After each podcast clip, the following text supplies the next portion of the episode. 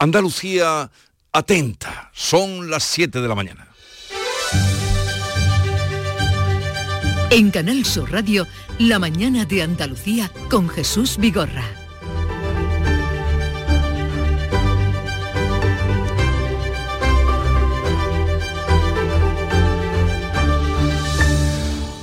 Buenos días, queridos oyentes. Es martes 16 de enero y este martes precisamente el Congreso celebra un pleno para abordar una reforma de la Constitución. Será la tercera en sus más de 45 años de vida. PSOE y PP han pactado una reforma express y limitada al artículo 49 para sustituir el término disminuidos por personas con discapacidad. El debate coincide con el final del plazo para registrar enmiendas a la ley de amnistía. Esquerra Republicana y Junts negocian a contrarreloj enmiendas que blinden la futura ley de amnistía frente a las posibles interpretaciones de los jueces que les desagradarían.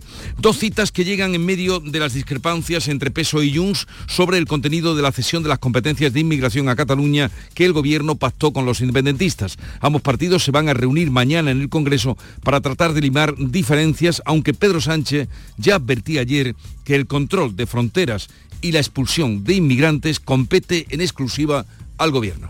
Las eh, políticas de control de las fronteras están en manos de la Administración General del Estado y evidentemente el resto de políticas es que tenemos que coordinarlas con las comunidades autónomas pero el secretario general de Junts, Jordi Turul, insiste en pedir la cesión íntegra de las competencias y amenaza con poner fin a su apoyo al gobierno si no acepta el referéndum de independencia. Si l'Estat es nega amb rodó, el govern de l'Estat, doncs, eh, com diria aquell, color incolorado, ja està. El PSOE pretende desplazar a Yolanda Díaz de la negociación con Podemos después de que le tumbaran el decreto para la reforma del subsidio de desempleo del que depende la llegada de 10.000 millones de euros de la Unión Europea. El nuevo ministro de Economía ha esquivado en Bruselas decir si la llegada de esos fondos sufriría retraso por el contratiempo. Yolanda Díaz advierte de que no solo no cederá al PSOE la reforma del subsidio de desempleo, sino que ya prepara una rebaja de la jornada laboral de 40 a 38 horas para este año. Voy a seguir trabajando, sobre todo por defender los derechos de los trabajadores y las trabajadoras de mi país y ya le anticipo también que ahora eh, vamos a propiciar una de las grandes reformas de nuestro país que tiene que ver con el tiempo de vida y con el tiempo de trabajo, es decir, con la reducción de la jornada laboral. En Córdoba, el abogado del soldado fallecido en las maniobras de Cerro Muriano va a dar hoy detalles de la grave acusación que lanzaba este lunes. Según el letrado, Carlos León cargaba sobrepeso en su mochila como castigo por un ejercicio anterior en el momento en el que se ahogó durante las pruebas que estaba realizando en el lago en vísperas de la Nochebuena. Y en Madrid, el Consejo de Ministros estudia hoy la reforma para limitar el acceso de los menores a la pornografía, que ahora es accesible a cualquiera. La fábrica de moneda y timbre trabaja en un certificado digital de acceso que acredite la mayoría de edad. El Consejo de Ministros tiene también previsto prohibir hoy los sabores en los vapor y en los cigarrillos electrónicos. Y la noticia internacional de la noche nos llega desde Estados Unidos, la victoria de Donald Trump en los caucus de Iowa. Se ha impuesto en las primarias republicanas con el 53% de los votos frente al senador Ron DeSantis, que se ha quedado en el 20%. En el inicio de la carrera electoral, a Trump no le pasa factura sus 91 imputaciones por cuatro delitos.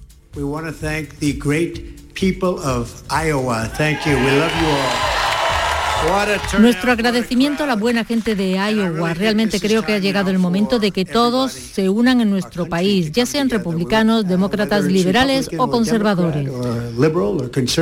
Y este martes se reúnen los ministros de Economía y Finanzas de la Unión Europea para abordar el impacto de los precios energéticos y el riesgo para el comercio mundial de la escalada bélica en el Mar Rojo, un asunto que se va a abordar también a buen seguro en el foro de Davos.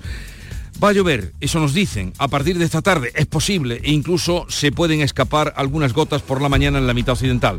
Las temperaturas son eh, sin cambios o estarán en ascenso. Las máximas de hoy van a estar entre los 19 de Córdoba y Cádiz y los 21 de Granada, Almería, Málaga y Sevilla. Vientos flojos a moderados del sur o suroeste que irán aumentando y que soplarán fuertes o muy fuertes por la tarde en el litoral onubense y también en el litoral de Almería.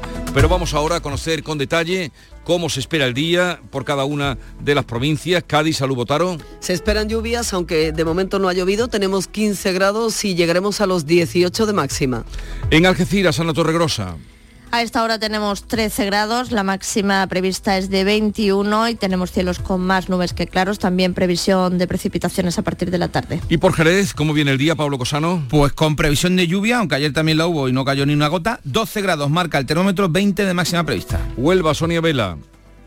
Cielos cubiertos, se esperan lluvias también por aquí, la máxima para hoy de 21 en Isla Cristina, a esta hora 13 en la capital. ¿Cómo amanece Córdoba, Miguel Vallecillo? Con 14 grados y cubierto, hoy se espera que llueva con 19 de máxima. En Sevilla, Antonio Catoni. Pues también se esperan lluvias, sobre todo por la tarde, lo que sí tenemos ahora es niebla en algunos puntos de la provincia, así que atención al volante, tenemos 12 grados en Sevilla capital, la máxima 21. ¿Cómo amanece Málaga, María Ibáñez? Pues de momento con alguna que otra nube, 10 grados y medio a esta hora en nuestro termómetro, se esperan 22 a lo largo de la jornada y también dice meteorología que se esperan lluvias a partir de la tarde. ¿Y por Jaén lloverá o no lloverá? Alfonso Miranda. De hecho ya ha llovido, pero en la zona más oriental de la provincia. A esta hora de la mañana, ojo con la niebla en buena parte de ella, 11 grados en la capital. Granada, Jesús Reina. Lloverá, no lloverá, quizás llueva, a lo mejor no llueve. La respuesta la damos esta tarde. De momento tenemos niebla y 7 grados de temperatura. Niebla irregularmente repartida por muchos puntos de la provincia. Pues cuidado con la niebla, quienes circulen por Granada. En Almería, Lola López. Las precipitaciones serán ocasionales en la provincia, lo que tendremos será viento flojo, cielos nubosos, 13 grados a esta hora, la máxima 22.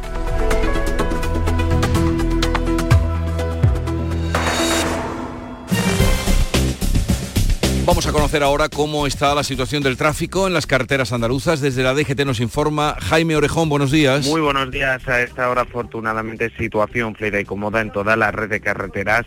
De la zona no hay ninguna incidencia que complique la circulación, aunque eso sí, como siempre, desde la Dirección General de Tráfico os pedimos mucha precaución al volante.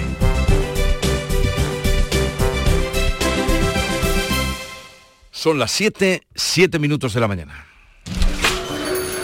Hola, ¿venden este local? En principio no se vende, ¿no, Juan? No, pero bueno, a ver, díganos. ¿Sabía que esto antes de ser una franquicia de hamburguesas era una biblioteca? Algo habíamos oído. Pues me gustaría que volviese a serlo. ¿Y qué piensa hacer? Convencerles. Este viernes 26 de enero, Euromillones sortea un bote especial de 130 millones de euros. Euromillones. No hay nada más grande.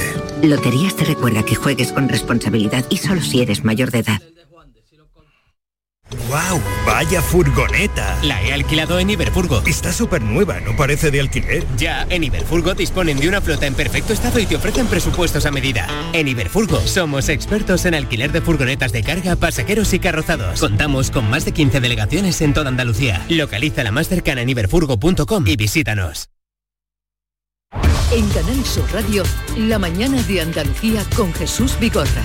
Noticias. Vamos a contarles la actualidad de este día que pasa por el Congreso, donde hoy se va a debatir la tercera reforma de la Constitución en más de 45 años de vigencia. Se centra en el artículo 49 para sustituir el término disminuidos por el de personas con discapacidad. Manuel Pérez Alcázar. Es el único acuerdo hasta hoy entre Pedro Sánchez y Feijo. La modificación se llevará a cabo por la vía expresa en 48 horas por el procedimiento de lectura única. No se aceptarán cambios en otros artículos pese a que Sumar presentará al menos dos enmiendas y el PNV quiere incluir el derecho a decidir del País Vasco. Vox no va a apoyar la reforma aunque esté de acuerdo en el fondo por su rechazo a los pactos del PSOE con los independentistas. Esta es la tercera reforma que sufre la Constitución del 78, todas por el procedimiento agravado. La primera fue en 1992 para permitir que los ciudadanos de la Unión Europea pudieran votar en las elecciones municipales. La segunda en 2011 para incluir el término estabilidad presupuestaria a raíz de la crisis financiera de 2008.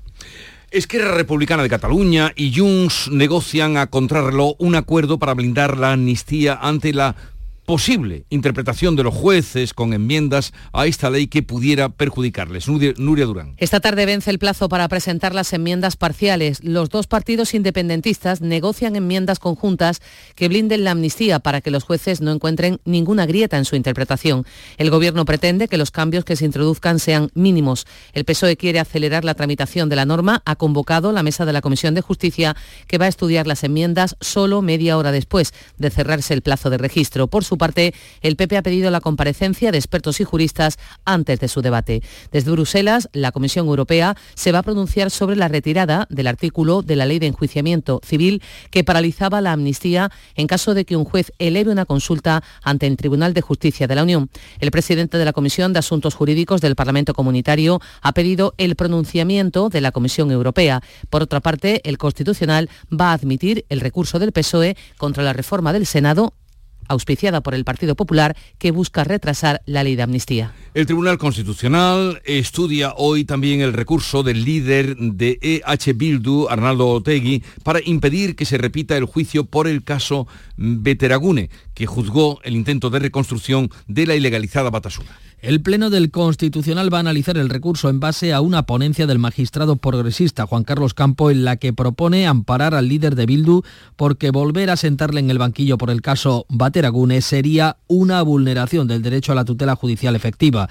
Según el ponente, supondría infringir el principio que prohíbe juzgar dos veces a una misma persona por el mismo delito. El borrador de sentencia redactado por Campo previsiblemente va a salir adelante con el apoyo de la mayoría progresista, lo que abriría la puerta que Otegui reclamase una indemnización al Estado. En 2020 el Supremo anuló la sentencia de la Audiencia Nacional que condenaba a Otegui y a otros cuatro dirigentes aberchales por este caso.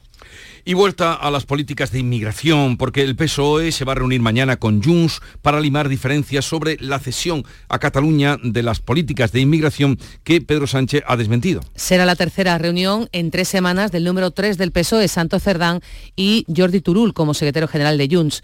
Junts pretende decidir sobre la expulsión de inmigrantes reincidentes y sobre el reparto de contingentes entre comunidades autónomas.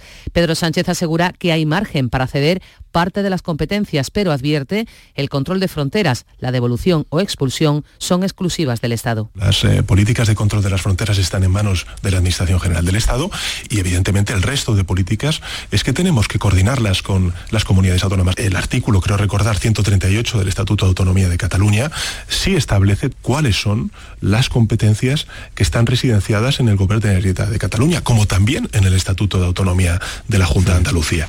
Junts admite que el contenido de la delegación de competencias no se ha fijado, pero insiste en que su objetivo es que Cataluña tenga la gestión integral. Turul eleva sus exigencias y amenaza con poner fin al gobierno si no acepta el referéndum de independencia. ¿Hemos pactado el contenido de la ley orgánica? No, porque no se pacta en dos minutos. Por eso ahora vamos a negociar el contenido, pero con un objetivo, tener la gestión integral de las políticas de inmigración con todas sus derivadas. Ah. El interlocutor socialista con Junts, Santos Cerdán, actual secretario de organización, podría ganar peso en la dirección del PSOE en la convención que se va a celebrar en Galicia este fin de semana. Cerdán actualmente es número 3 por detrás de María Jesús Montero como vicesecretaria general. Y a todo esto, los representantes de la policía han pedido al ministro del Interior que confirme en una comparecencia pública eh, al cuerpo o que el cuerpo mantendrá las competencias sobre inmigración en Cataluña. En la reunión del Consejo de, la Policía de este lunes, el ministro Marlasca se ha comprometido a que ninguno de los agentes que intervino en Cataluña durante el 1 de octubre sea investigado. El ministro también ha reiterado que la policía va a mantener sus competencias sobre inmigración, aunque se transfieran algunos aspectos a la Generalitat. La policía recela de los compromisos y exige una comparecencia pública para sellar las palabras de eh, Fernando Grande Marlasca. Y luego está la dura realidad de la inmigración. Un inmigrante ha fallecido este lunes cuando trataba de alcanzar la costa gaditana en una embarcación de juguete. Salvamento Marítimo acudió tras la llamada que alertaba de la llegada de una barca hinchable a la playa de la Barrosa, en Chiclana. La llamada también advertía de que uno de los ocupantes había muerto y que otros tres que viajaban habían huido a pie. Se investiga el colapso y la situación de insalubridad en las salas destinadas a los inmigrantes solicitantes de asilo que llegan al aeropuerto de Barajas. En un escrito enviado al defensor del pueblo, el Sindicato Unificado de la Policía advierte de que la situación es crítica.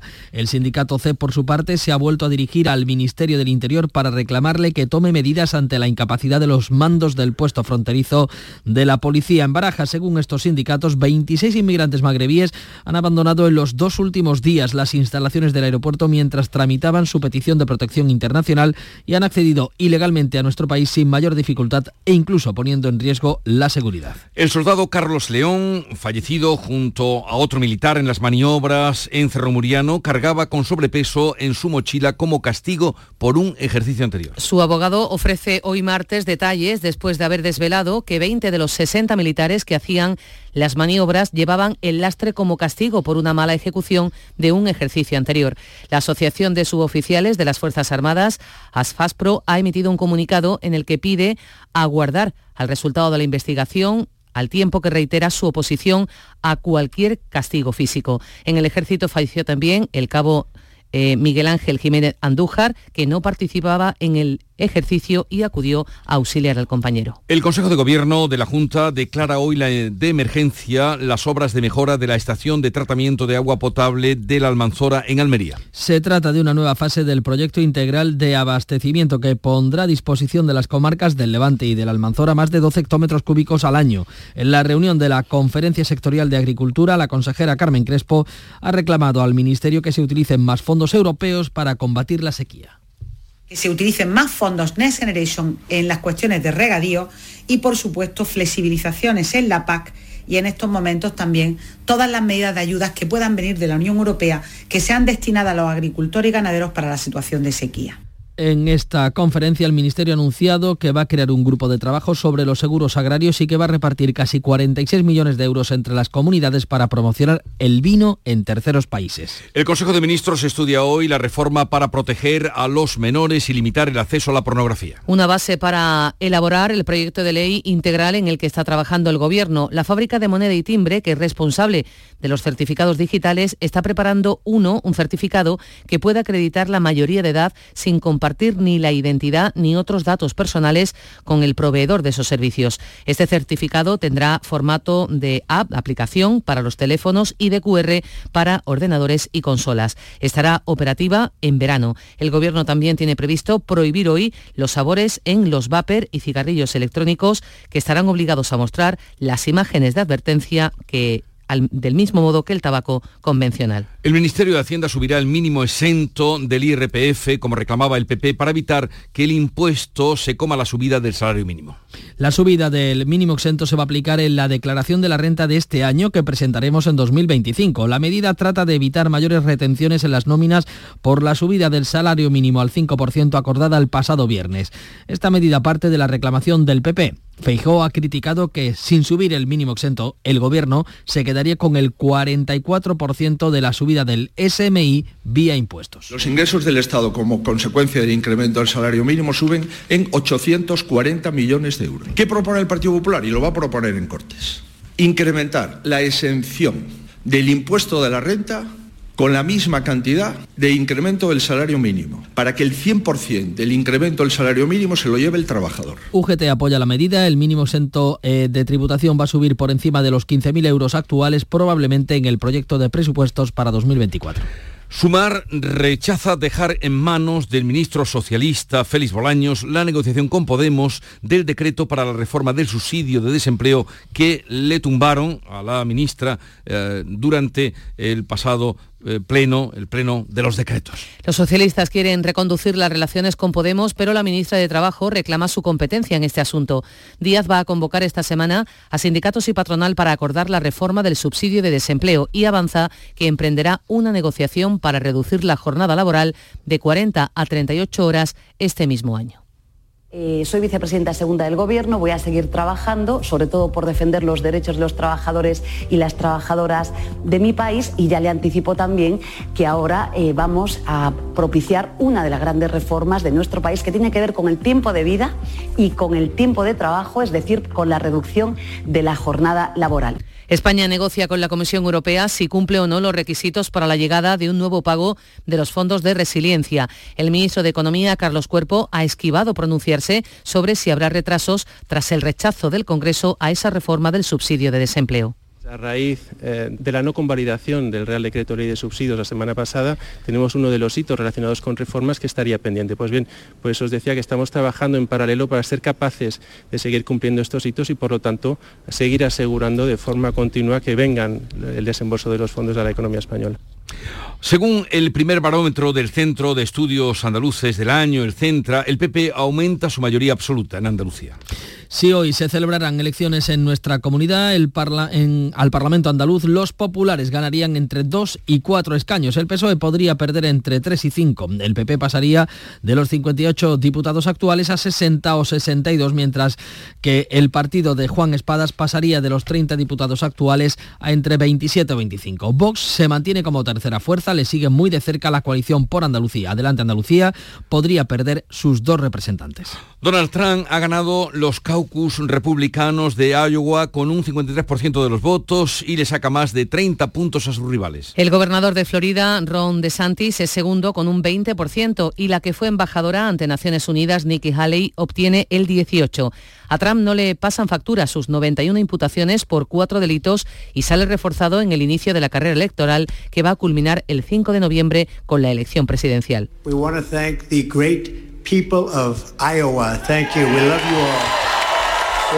Nuestro agradecimiento a la buena gente de Iowa. Realmente creo que ha llegado el momento de que todos se unan en nuestro país, ya sean republicanos, demócratas, liberales o conservadores.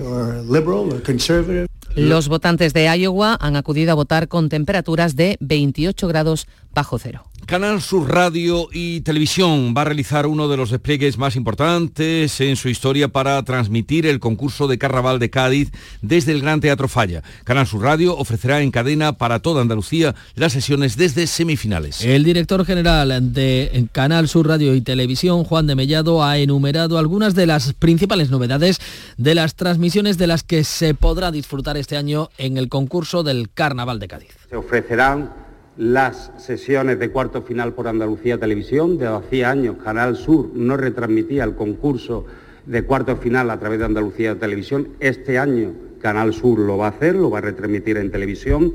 También se van a ofrecer eh, las semifinales del concurso por Canal Sur Televisión desde el inicio. Este año en esa apuesta por el carnaval, desde el principio las semifinales se van a poder ver desde el primer canal Canal Sur Radio transmitirá desde, transmite desde hace una semana el concurso desde el palco que lleva el nombre de nuestro compañero Juan Manzorro. Y vamos ahora a la revista de prensa en un momento con Paco Ramón. La mañana de Andalucía. Comienza el año revolucionando tu hogar con Social Energy, la mejor relación calidad-precio del mercado. Si no, te la mejoramos. Descuentos de hasta 3.750 euros y llévate 200 euros en tu batería virtual con Quiero Luz, con seguro todo riesgo incluido los dos primeros años. Pide tu cita al 955 44 11 11 o socialenergy.es. La revolución solar es Social Energy. El flexo de Paco Reyero. Juan Herrera el creador del hormiguero y humor amarillo, contesta en el flexo las cuestiones más difíciles. ¿Te erotiza en algún momento la música? Tanto como erotizarme, me erotiza más unas pochas con almejas. ¿Y después del programa qué vas a hacer? Pues voy a contar ovejas para dormir. El Flexo. Los lunes a la una de la madrugada en Canal Sur Radio. Contigo somos más Canal Sur Radio. Contigo somos más Andalucía.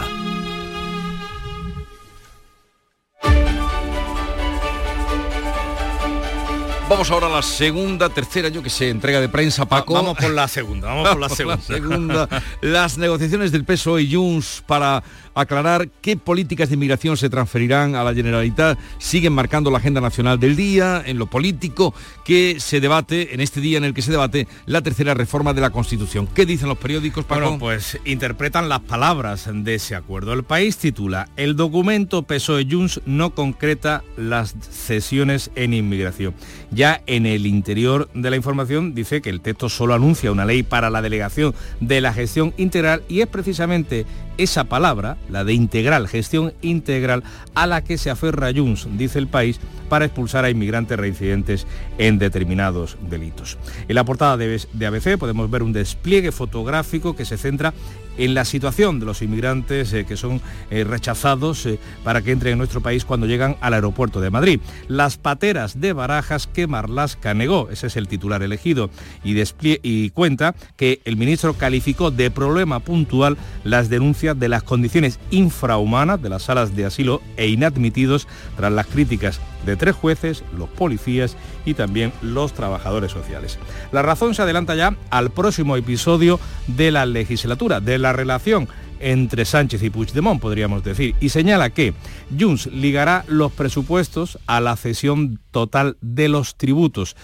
Puigdemont cree que el PSOE ya no tiene escapatoria con la amnistía y mira ya a ese siguiente eh, paso, a la siguiente fase. En la vanguardia, con el cintillo las cloacas del Estado, ese, ese, titular breve que se suele poner encima de los titulares más informativos. Dice la vanguardia que Sánchez pide esclarecer la operación Cataluña hasta sus últimas consecuencias y añade otra información que Interior investigó sin indicios al fiscal jefe de Cataluña y a la empresaria Daurela. El mundo abre con una entrevista en exclusiva al ministro de Economía de Arabia Saudí, Bin Fadel Al Ibrahim, que dice España no debe temer por la entrada saudí en Telefónica y confirma que la empresa estatal STC, la empresa saudí, ha entrado en la compañía atraída por el mercado europeo primero, por el español y también por la excelencia de nuestra multinacional. ¿Y qué temas eligen hoy para sus editoriales, los periódicos? Pues mira, cada uno va por su lado. ABC, con el título Anacronismo y deslealtad, dice que Madrid y Andalucía critican la actualización del plan de transporte de energía porque temen, dicen estas comunidades, que Sánchez lo esté usando para frustrar sus políticas industriales. El gobierno de Juan Manuel Moreno Bonilla asegura, dice este editorial, que se trata de un nuevo agravio para su región y lo fundamenta en el hecho de que esa actualización del plan energético apenas destina el 2% del presupuesto a la comunidad andaluza. El país sobre el relevo en Guatemala, el candidato presidencial, que ya es presidente, que ayer se demoró esa esa elección. Guatemala en riesgo. La comunidad internacional que ha apoyado al presidente Arevalo no puede desentenderse de su inmediato futuro. El mundo, turbulencias internas ante la bunkerización de Vox. Y dice este periódico que ante el declive electoral, la acusada caída en el número de afiliados y el continuo boteo de salidas que protagoniza Vox, la dirección de Santiago Abascal ha optado por profundizar en su bunkerización, encerrarse en sí, en sí mismo. ¿Y la viñeta elegida este martes? Pues mira, nos vamos a quedar con eh, la fe de ratas de Nieto en ABC, en una catedral que parece una catedral más que una, iglesia, se ve el párroco, haciendo, el párroco haciendo esta siguiente reflexión. Se pregunta, ¿bendiciones a parejas de homosexuales? No entiendo la polémica, se responde. Una vez me pidió mi bendición un quinteto de cuerda y no se me ocurrió preguntarles por su repertorio. Está muy bien, está muy bien. Nuria Gaciño, buenos días. Hola, ¿qué tal? Muy buenos días. El Sevilla abre esta tarde la Copa del Rey. Los octavos de final del torneo copero, el Sevilla va a ser el encargado de abrir el telón hoy a las 8 en el Coliseu ante el Getafe. Eric Lamela, tras dos meses sin jugar por culpa de una lesión muscular, es la principal novedad en la convocatoria. Hoy también se juega, además del Getafe Sevilla, dos partidos más. A las 9, duelo vasco en Samamés entre el Atleti de Bilbao y el Alavés y a la misma hora a las 9 Tenerife-Mallorca. Mientras en Andalucía suena ahora para el banquillo del Cádiz Rubi y se confirman los peores pronósticos con Fede San Emeterio que padece rotura del ligamento cruzado anterior de la rodilla derecha, así que se pierde lo que queda de temporada. Lesiones también en el Betis, donde Ayoce sufre un esguince en el tobillo derecho, de momento se pierde el partido ante el Barcelona el que tiene para más tiempo es Aitor Rival, que padece un edema en la rodilla derecha. En el Granada ha presentado Piatkowski y en el Sevilla ya es oficial el fichaje de Aníbal. Y hoy tenemos Copa también de Fútbol Sala. Octavos de final de la Copa del Rey de Fútbol Sala con la participación de tres equipos andaluces. Hoy juegan dos, a las 8 de la tarde el Córdoba Patrimonio de la Humanidad recibe al Quesos el Hidalgo Manzanares y a las 9 de la noche el Jaén Paraíso Interior visita al Tudelano. Mañana turno para el Betis que juega en casa, a las 8 y media se enfrenta a la Alcira. Y ya tenemos los emparejamientos de la Copa del Rey de Baloncesto que se va a celebrar en Málaga del 15 al 18 de febrero. El sorteo ha deparado que el Unicaja se mida al Tenerife en los cuartos de final. El Real Madrid a Lucas Murcia, el Gran Canaria al Valencia Basket y el Barcelona al Manresa. El partido del Unicaja será el viernes 16 de enero a las 9 de la noche, una reedición de la final de la pasada edición que ganó el equipo malagueño en Badalona. Bueno, y tu admirada Aitana Bonmatí, que suma un nuevo premio. Hombre, era la favorita, estaba cantado, ha ganado el premio de, de Best a la mejor jugadora de la temporada después de haber logrado en octubre el balón de oro en categoría masculina se lo ha llevado Leo Messi y como mejor entrenador Pep Guardiola. Además, atentos hoy también a los hispanos. La selección masculina de balonmano se juega a las ocho y media ante Austria, su futuro en el Campeonato de Europa de Alemania tiene que ganar. Solo le vale la victoria eh, porque una derrota o un empate les eliminaría de la pelea por el título. Waterpolo, final europeo a las 8 y cuarto, España-Croacia, además del primer título continental, se busca billete para París. Y en el abierto de Australia, en torno a las 10 y media, en torno a las 10. Carlos Alcaraz va a debutar ante el francés Richard eh, Gasquet y tenemos que lamentar la muerte del piloto español Carles Falcón como consecuencia de las graves secuelas, de las graves heridas que se produjo en ese accidente eh, que eh, sufrió hace unos días en el rally de Pues nos unimos a ese mm, sentimiento. Uh, hasta luego, Nuria. 7.30 minutos que están a punto de sonar ya las señales. Canal Sur Radio.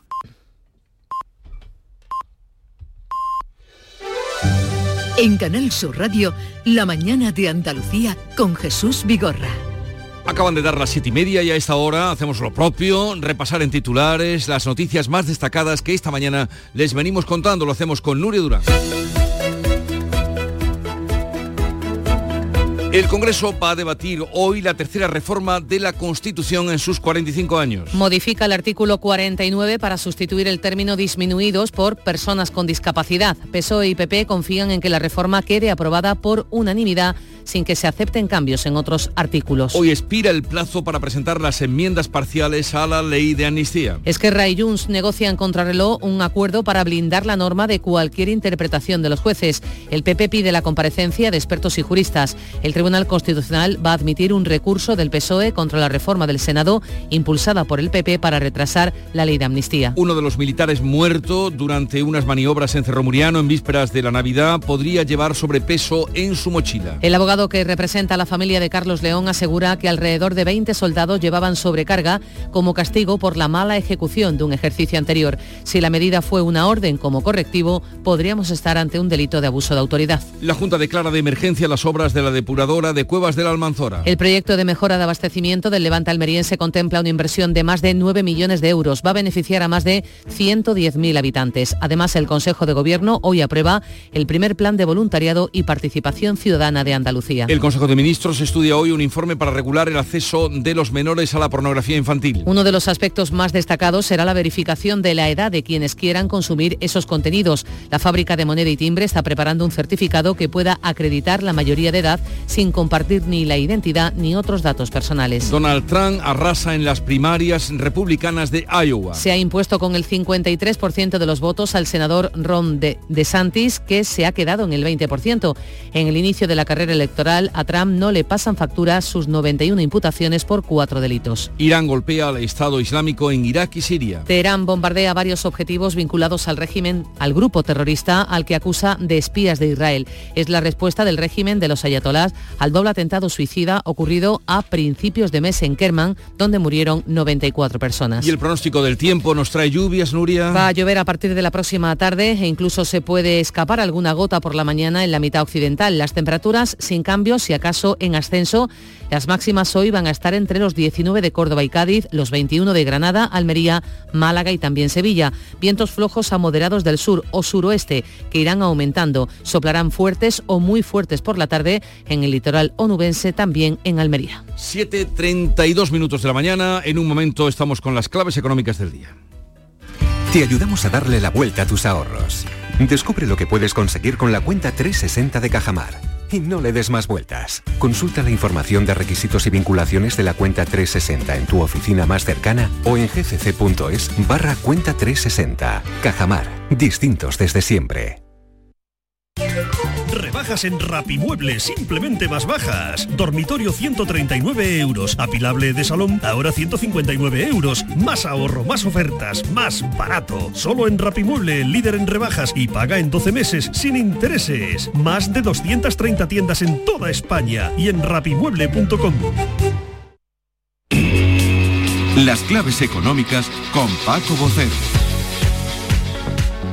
Paco, buenos días. Buenos días, Jesús. ¿Qué tal? ¿Qué tal? A ver, bien, bien, todo bien. Todo va bien y además si viene lluvia como nos están anunciando y nos Muchísimo están mejor. mejor. Ahí está. Oye, repaso de los titulares del día en los medios económicos que cuentan, que dicen... Pues mira, comenzamos con cinco días y que titula El Constitucional decide el futuro de una reforma que aflora al menos 10.000 millones en sociedades, 10.000 millones de euros en sociedades al año. Ahí estamos con la reforma del ministro Montoro a cuesta. Por su parte, el economista habla de cómo sería el paro en España sin el récord de los fijos discontinuos. Magnífica pregunta que se la responde en su tema de portada. Eh, y luego nos vamos a ir a Invertia y a Expansión que tratan precisamente la gran clave de hoy. Y es que en Invertia dicen hay inquietud en el Eurogrupo por un posible repunte inflacionista debido a la crisis del Mar Rojo y al igual que Expansión que, se, que, que, que, comenta que la gran empresa, las grandes empresas están adelantando las compras para paliar, compras de materiales, ¿se entiende? Sí. Para paliar la crisis del Mar Rojo. Además hay un editorial eh, muy descriptivo de la situación y que se refiere, que se titula Zozobra creciente ante un freno de suministros, que es realmente o, debe, o sería realmente una situación eh, malísima. Y precisamente nos vamos con las claves. Sí.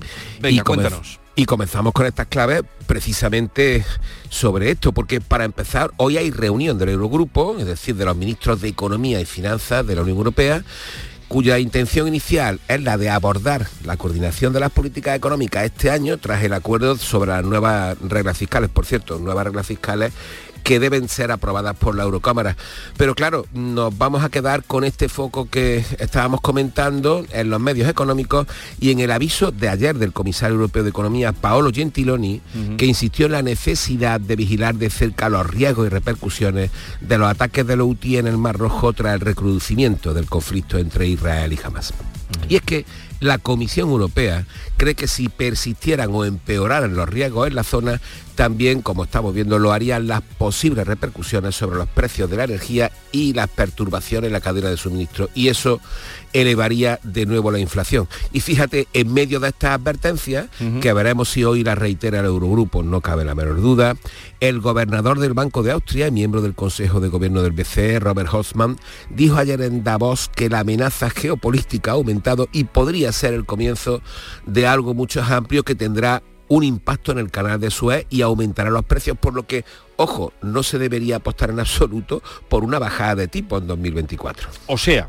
a ver, esto quiere decir que eh, ha ido en contra de las previsiones que se están manejando para este año sobre los tipos de interés. En efecto, algo que resulta muy sorprendente, porque Hosman no es un miembro menor del BCE, está alineado con el bando de los halcones, los duros del banco, y en consecuencia con Alemania, que por cierto adelantó ayer que su economía cayó tres décimas el año pasado. Mm. Sea como fuere, eh, es sorprendente este aviso, tanto de la Comisión, me refiero a la intensidad sobre lo que está sucediendo en el Mar Rojo, con lo cual no hace pensar que igual es más de lo que está ocurriendo o más de lo que puede pasar, como también las declaraciones del austriaco, cuando está descontado todo lo contrario, que como muy tarde los tipos de interés oficiales comiencen a bajar a primero, en el, eh, tras el primer semestre.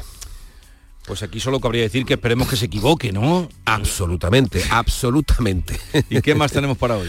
Pues mira, tenemos dos informes de interés. El primero, la presentación del informe de Randstad sobre las tendencias en recursos humanos, en empleo para este año, informe que realiza en colaboración con la COE. Y el segundo, el de la Asociación para la Transición Energética, la ATE, que va a presentar el documento Redes Eléctricas, Necesidad, Urgencia y Desafío. Y mira, es un documento que esperemos que recoja las necesidades urgentes que como estamos viendo tenemos en Andalucía de infraestructuras eléctricas cuya falta ahoga la capacidad no ya de crecimiento sino hasta de supervivencia futura de algunas comarcas y aquí conocemos bien algunos casos. Vale. Pues vamos a dejarlo aquí, Paco. Muy eh, bien. Que tengas un bonito día, que se cumplan algunos de los pronósticos que has señalado. Y... De, lo, de los malos ninguno, ¿eh? No, de los malos no. ninguno. hasta luego. Hasta mañana. Hasta luego. Frutos secos Reyes, mucho más que pipas. Disfruta con nuestra deliciosa variedad de frutos secos, snacks y golosinas en los más de 35.000 puntos de venta que tenemos en Andalucía o en frutosecorreyes.es. Ah, y ahora con tu pedido a partir de 20 euros, te lo llevamos a casa gratis. Frutos secos Reyes, tus frutos secos de siempre.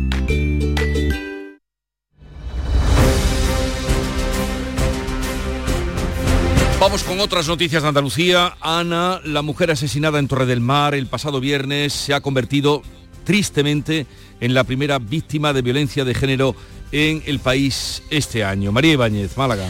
Pues así lo confirmaba ayer por la tarde la delegación del Gobierno contra la violencia de género, quien afirmaba que se trata de, como bien dices, de la primera mujer asesinada por violencia de este tipo en nuestro país. Desde que hay registros desde 2003 son ya 1.239 las mujeres víctimas de violencia de género. Vamos a recordar que el cadáver de Ana fue hallado a primera hora del pasado viernes en su vivienda de Torre del Mar. La mujer murió por asfixia, según el informe preliminar de la autopsia. El mismo día se localizó el cuerpo sin vida de su pareja, un hombre que al parecer se habría quitado la vida y fue localizado ahorcado. El Ayuntamiento de Vélez Málaga ha convocado para hoy un minuto de silencio en repulsa por este triste suceso. La policía ha detenido a un hombre como presunto autor de un tiroteo en el que hirió de gravedad a otro hombre en Algeciras. ¿Qué ha pasado, Ana Torregrosa? Pues que han detenido ahora a esta persona, este hombre, como presunto autor de esos disparos. Los hechos tenían lugar el pasado 15 de diciembre en el barrio del Saladillo. El ahora detenido disparó contra un hombre que se encontraba en el interior de un vehículo, hiriéndolo de gravedad. Poco después de estos hechos, la policía ya lograba identificar al autor de los disparos, para el que emitió una orden de búsqueda y captura que ha hecho posible ahora esa detención.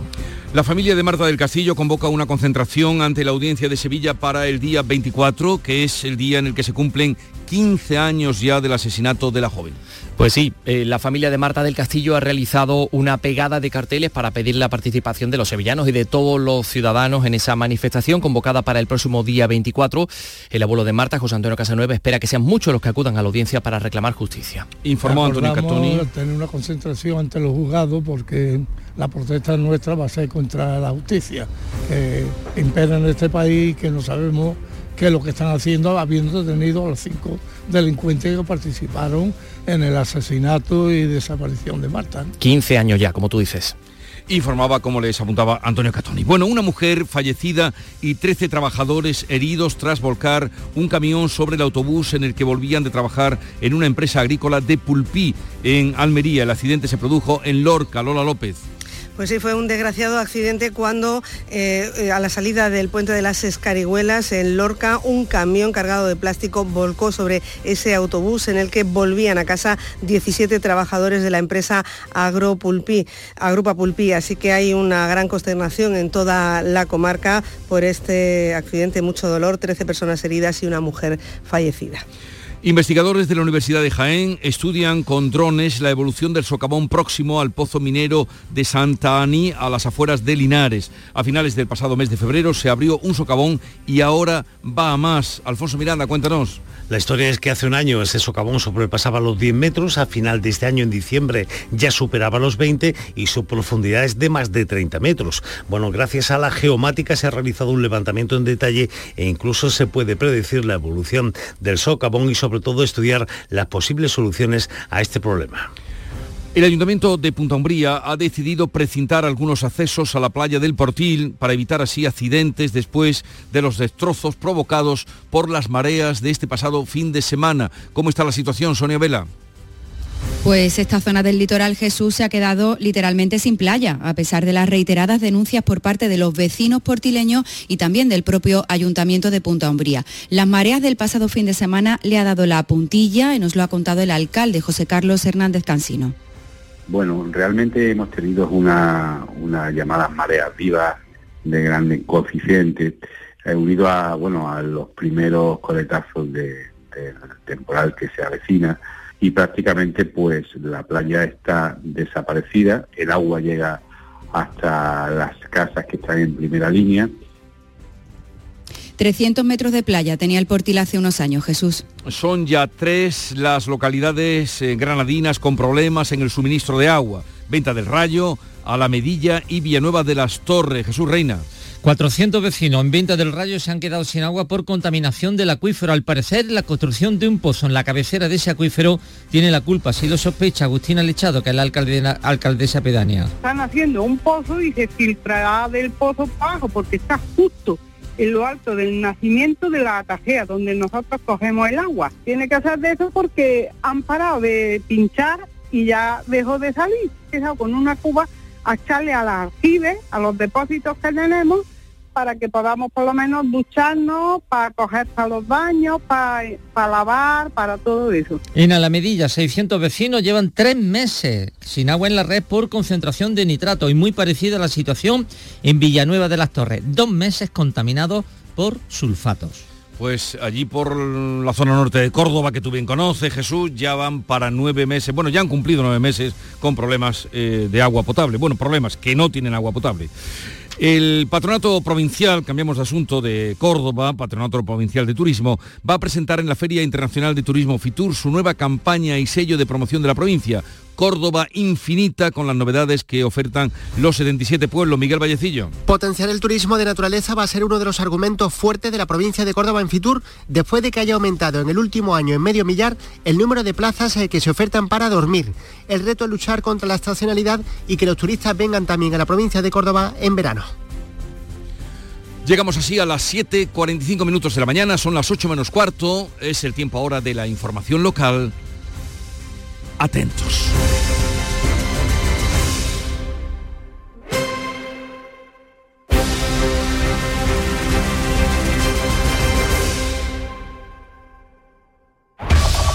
En la mañana de Andalucía de Canal Sur Radio, las noticias de Sevilla con Antonio Catoni. Buenos días Sevilla, nuevo año de récord en el aeropuerto que cierra 2023 con un 19% más de pasajeros respecto al año anterior. Unos datos que son el resultado, entre otras variables, del propio crecimiento de la ciudad, de la inversión en el aeródromo. Otra infraestructura está pendiente, la SE40, cuyo puente para cruzar el Guadalquivir sigue generando rechazo de la plataforma ciudadana Pro Túneles. El alcalde de la capital se ha reunido con los representantes de la entidad, insiste en calificar el puente como una tomadura de pelo y un agravio con otros territorios. El agravio también estaría en el bolsillo de los sevillanos. Comisiones Obreras alerta de que los trabajadores de Sevilla cobran unos 3.000 euros menos al año respecto a la media española, mientras que el coste de la vida sube de igual manera aquí que en cualquier otra parte. Vamos con el tráfico. A esta hora tenemos 4 kilómetros de retenciones en el acceso a Sevilla por la autovía de Huelva uno por eh, su continuación en el puente del Patrocinio, dos en el puente del Centenario sentido Huelva, uno en la S30, nudo Gota Beleche, sentido Ronda Urbana Norte, también un kilómetro en el acceso por la autovía de Coria y otro por la autovía de Mairena del Alcarafe. El tráfico es intenso ya en el interior de la ciudad, en la Ronda Urbana Norte en ambos sentidos y en sentido entrada en el puente del Alamillo, en la avenida de Juan Pablo II y en el puente de las Delicias. Atención a la niebla, por cierto, que afecta a la visibilidad en distintos puntos de la provincia. Por ejemplo, en la A4 a la altura de Écija. Hoy llegan las lluvias que se van a hacer notar sobre todo por la tarde. Temperaturas sin cambios o en ascenso. 22 grados vamos a alcanzar en Morón, 21 en Lebrija, Écija y Sevilla, donde ahora tenemos 12 grados. Enseguida desarrollamos estos y otros asuntos. Realiza Pedro Luis Moreno. Los Guerrilleros, tapicería y colchonería en Utrera, a precios de fábrica. Cheslong de 3 metros con asientos extraíbles, cabezales reclinables, canapé, dos puff, cojines decorativos de regalo y telas antimanchas a elegir antes 899 euros y ahora solo 499 euros. Sí, sí, has escuchado bien, 499 euros. Y por un euro más televisor LED de 32 pulgadas de regalo. Estamos en Utrera, carretera Carmona número 15 en Utrera, Sevilla. Entregas en 48 horas. En Canal Sur Radio, las noticias de Sevilla. El alcalde de Sevilla, José Luis Sanz, ha mostrado su rechazo frontal a la decisión del gobierno de cerrar la SE40 sobre el Guadalquivir con un puente, en lugar del túnel previsto inicialmente. Sanz ha mantenido un encuentro con la plataforma ciudadana Pro Túneles SE40, en el que ha quedado en evidencia la posición unánime de todos los colectivos implicados, mientras que el Ministerio defiende el puente por ser la opción más rápida y económica. Escuchamos al alcalde. Se ha optado por el puente simplemente por un ahorro de costes económicos, eh, cuestión económica que no se plantea en otras comunidades autónomas, en otras capitales como Madrid, en Barcelona, y a nosotros sí se nos plantea. Pero evidentemente no estamos de acuerdo en absoluto con la opción puente. El encuentro se ha celebrado tras la reciente publicación de la Declaración de Impacto Ambiental del nuevo anteproyecto que se decanta por este puente con más de 70 metros de gálibo. Un lastre para el puerto, dice el presidente de la Autoridad Portuaria, Rafael Carmona. Nosotros dijimos que eh, en el supuesto caso de que se construyera un puente tenía que ser lo suficientemente alto como para que no limitara el tráfico de buques. Pero para nosotros la mejor opción es la del túnel. Otro puente, pasarela sobre el río Guadalquivir en el interior del núcleo urbano de Sevilla. El Consejo de Gobierno de la Gerencia de Urbanismo va a estudiar y llevar al pleno una modificación en ese proyecto de pasarela de Altadis. Va a proponer un cambio de, eh, para que sea perpendicular al río en lugar de atravesarlo de forma diagonal. Cambios obligados después del rechazo de la Comisión de Patrimonio de la Junta al primer trazado. Hablamos de los datos del aeropuerto de Sevilla. Cerraba 2023 el mejor año de su historia. Superó los 8 millones de pasajeros. Creció un 19% en, en relación al ejercicio anterior. Los vuelos nacionales aumentaron un 13%, un 26% los internacionales. Estos resultados son la suma de diversas variables, según detalla el director del aeropuerto, Sergio Millanes. Crecimiento de la ciudad eh, acompaña, el crecimiento del turismo en la ciudad eh, es, es eh, directamente proporcional al crecimiento del aeropuerto y también que nuestro, nuestro aeropuerto ahora está preparado para albergar mucho más pasajeros, porque hemos hecho una inversión muy grande en los últimos años que se está viendo recogida la recompensa ahora. Les contamos también que el turismo tiene como consecuencia el desarrollo de la hostelería. El delegado de urbanismo, Juan de la Rosa, va a comparecer hoy para informar sobre la tramitación de la nueva ordenanza de veladores, mientras siguen los controles sobre el exceso de mesas y sillas. El ayuntamiento ha ordenado la retirada de parte del mobiliario de establecimientos en las calles Regina, Mateo Gago y General Polavieja, en algún caso por duplicar hasta duplicar el número autorizado de sillas y de mesas en la correspondiente licencia. 7 y 50 minutos. Bormujos más limpio es cosa de todos. Recoger las cacas de tus mascotas, no tirar latas de refresco o colillas al suelo, mantener tu parque sin basuras. Son pequeños gestos que hacen grande nuestra ciudad. Tu pueblo limpio es cosa de todos. Campaña promovida por el Ayuntamiento de Bormujos y Urbaser. Las noticias de Sevilla.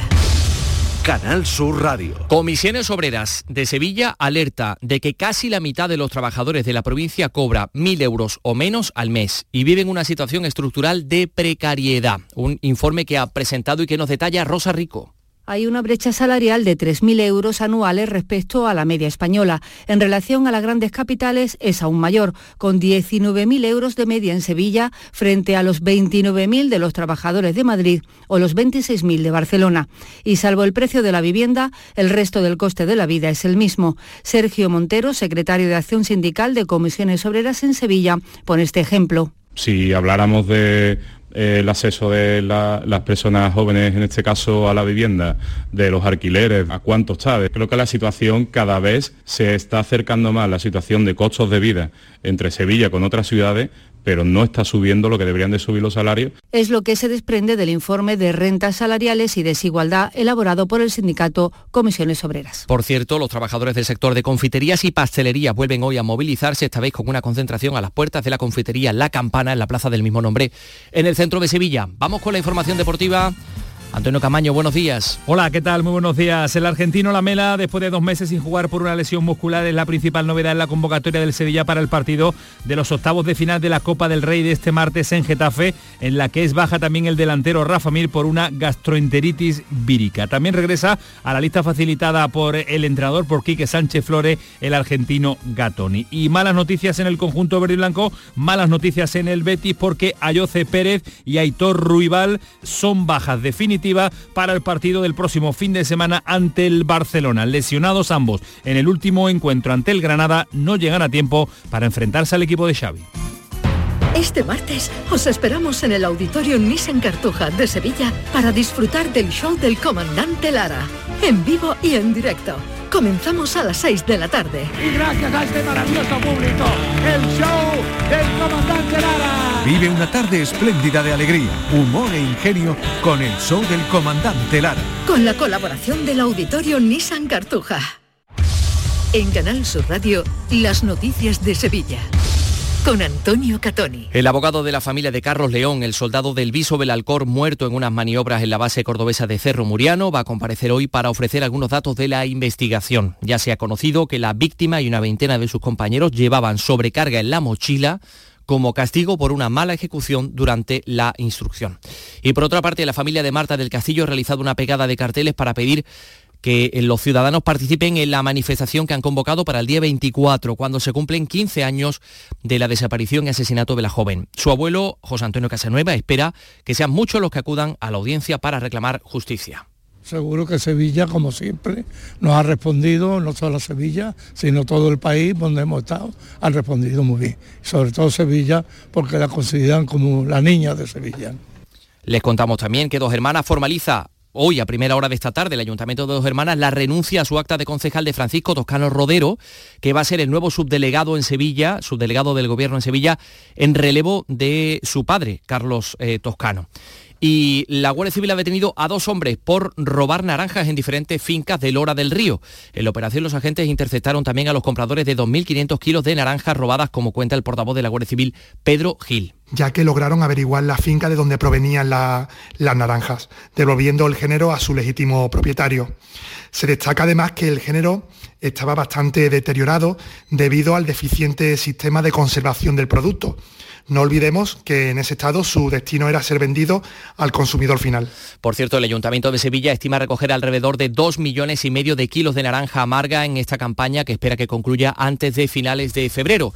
Les contamos también que desde hoy hasta el final de mes se pueden solicitar en el Ayuntamiento las licencias de carruajes para acceder al Real de la Feria y que hoy a mediodía se presenta el cartel de la vigésimo tercera edición de la Bienal de Flamenco, obra del artista Miquel Barceló. La gran cita del flamenco se va a celebrar entre el 11 de septiembre y el 5 de octubre próximo de este año 2024. Tenemos en estos momentos 12 grados en Sevilla capital, alcanzaremos una máxima de 21 grados. Atención a la niebla que está presente en distintos puntos de la provincia. Escuchas La mañana de Andalucía con Jesús Vigorra, Canal Sur Radio. Aquadeus, el agua mineral natural de Sierra Nevada, patrocinador de la Federación Andaluza de Triatlón, les ofrece la información deportiva. 8 menos 5 de la mañana, Nuria Gaciño, buenos días. Hola, ¿qué tal? Muy buenos días. Vuelve la Copa y una oportunidad para el Sevilla de reencontrarse con la victoria. A ver si es verdad. Comienzan hoy los octavos de final de la Copa del Rey con el Sevilla que a las 8 visita al Getafe. La Mela, tras dos meses sin jugar por culpa de una lesión muscular es la principal novedad en la convocatoria de la que se ha caído Rafa Mir con gastroenteritis. Vuelve Gatoni, que se quedó fuera del partido liguero ante el Alavés por decisión técnica y por este mismo motivo no ha entrado Janusay, al que se le quiere rescindir el contrato, pero el belga no está mostrando mucho interés por marcharse. Y es que el técnico Quique Sánchez Flores no ha podido ser más claro. El que no esté motivado no tiene nada que hacer. A mí me interesan jugadores que estén motivados. Eso es básicamente lo que quiero. Los que están motivados continuarán. Los que el club y yo entendamos que no están motivados irán a otros destinos. Al Sevilla le hace falta motivación y sobre todo acierto. Vamos a ver si hay suerte hoy en Getafe. Además del partido del conjunto sevillista, se disputan dos encuentros más. A las 9, duelo vasco en San Mamés, Atleti de Bilbao a la vez y a la misma hora Tenerife-Mallorca. Mientras en Andalucía seguimos pendientes del Cádiz y del posible recambio de Sergio González en el banquillo. Surgió en su día, como saben, el nombre de Diego Martínez, aunque parece que nadie del club se ha puesto en contacto con él. Tampoco ha habido contacto, al parecer, con Manolo Jiménez, otro de los nombres que ha salido a la palestra. Y el último ha sido el de Rubi. Sea quien sea al final, el elegido por Vizcaíno, de momento lo que parece claro es que llegará si se pierde el choque del viernes ante el Alavés, un partido para el que no va a estar Fede San Emeterio que desgraciadamente dice adiós a lo que queda de temporada, tras confirmarse que padece rotura del ligamento cruzado anterior de la rodilla derecha. Lesiones hay también en el Betis. Ayoce sufre un esguince en el tobillo derecho. De momento se pierde el partido ante el Barcelona. El que tiene para más tiempo es Aitor Ruibal, que padece un edema en la rodilla derecha. En el Granada ha sido presentado Piatkowski, pero no se va a quedar ahí la cosa porque el director deportivo sí quiere más. Hemos hecho bastante cosas, sobre todo en la parte defensiva del equipo para dar un poco más de solidez a nivel defensivo y ahora en la segunda parte del mercado nos concentraremos también en, buscar jugadores en la, parte ofensiva que pueden aportar algo más. En el Sevilla ya es oficial el fichaje de Aníbal. Y hoy tenemos eh, Copa también en fútbol sala, octavos de final de la Copa del Rey con la participación de tres equipos andaluces. Hoy juegan dos. A las 8 de la tarde el Córdoba Patrimonio de la Humanidad recibe al queso el Hidalgo Manzanares y a las 9 de la noche el Jaén Paraíso Interior visita al Tudelano. Mañana turno para el Betis que juega en casa. A las 8 y media se enfrenta a la Alcira. Y ya tenemos los emparejamientos de la Copa del Rey de Baloncesto que se va a celebrar en Málaga del 15 al 18 de febrero. El sorteo ha deparado que el Unicaja se mide al Tenerife en los cuartos de final, el Real Madrid a Lucan Murcia, el Gran Canaria al Valencia Basket y el Barcelona al Manresa. El partido del Unicaja será el viernes 16 de enero a las 9 de la noche una reedición de la final de la pasada edición que ganó el equipo malagueño en Badalona. Juanma Rodríguez es el director deportivo del conjunto malagueño. Tenerife, que yo no sé cuántos partidos hemos jugado ya en los últimos años. Eh, pues nada, un rival que ya lo conocemos muy bien, ellos nos conocen a nosotros, súper experimentados, que bueno, que ha tenido una serie de problemas al comienzo de liga, pero que ya está a, su nivel. Y bueno, será, será una eliminatoria, pues como siempre que hemos jugado contra Tenerife, muy complicada. Además tenemos que estar hoy muy atentos a los hispanos. La selección masculina de balonmano se juega a las ocho y media ante Austria su futuro en el Campeonato de Europa de Alemania, un duelo de la tercera jornada del Grupo B en el que a los hispanos solo les vale la victoria, ya que una derrota o un empate les eliminaría de la pelea por el título. Así que toda la presión para esta tarde. Y waterpolo, final del europeo masculino entre España y Croacia, hoy a las 8 y cuarto. En juego el primer título continental para la selección española y el billete para París. Y en el abierto de Australia, en torno a las 10 de la mañana, debut de Carlos Alcaraz en el torneo australiano frente a Richard Gasquet. Aquadeus, ahora más cerca de ti, procedente del manantial Sierra Nevada, un agua excepcional en sabor, de mineralización débil que nace en tu región. Aquadeus Sierra Nevada es ideal para hidratar a toda la familia y no olvides tirar tu botella al contenedor amarillo. Aquadeus, fuente de vida, ahora también en Andalucía. Canal Sur, la radio de Andalucía.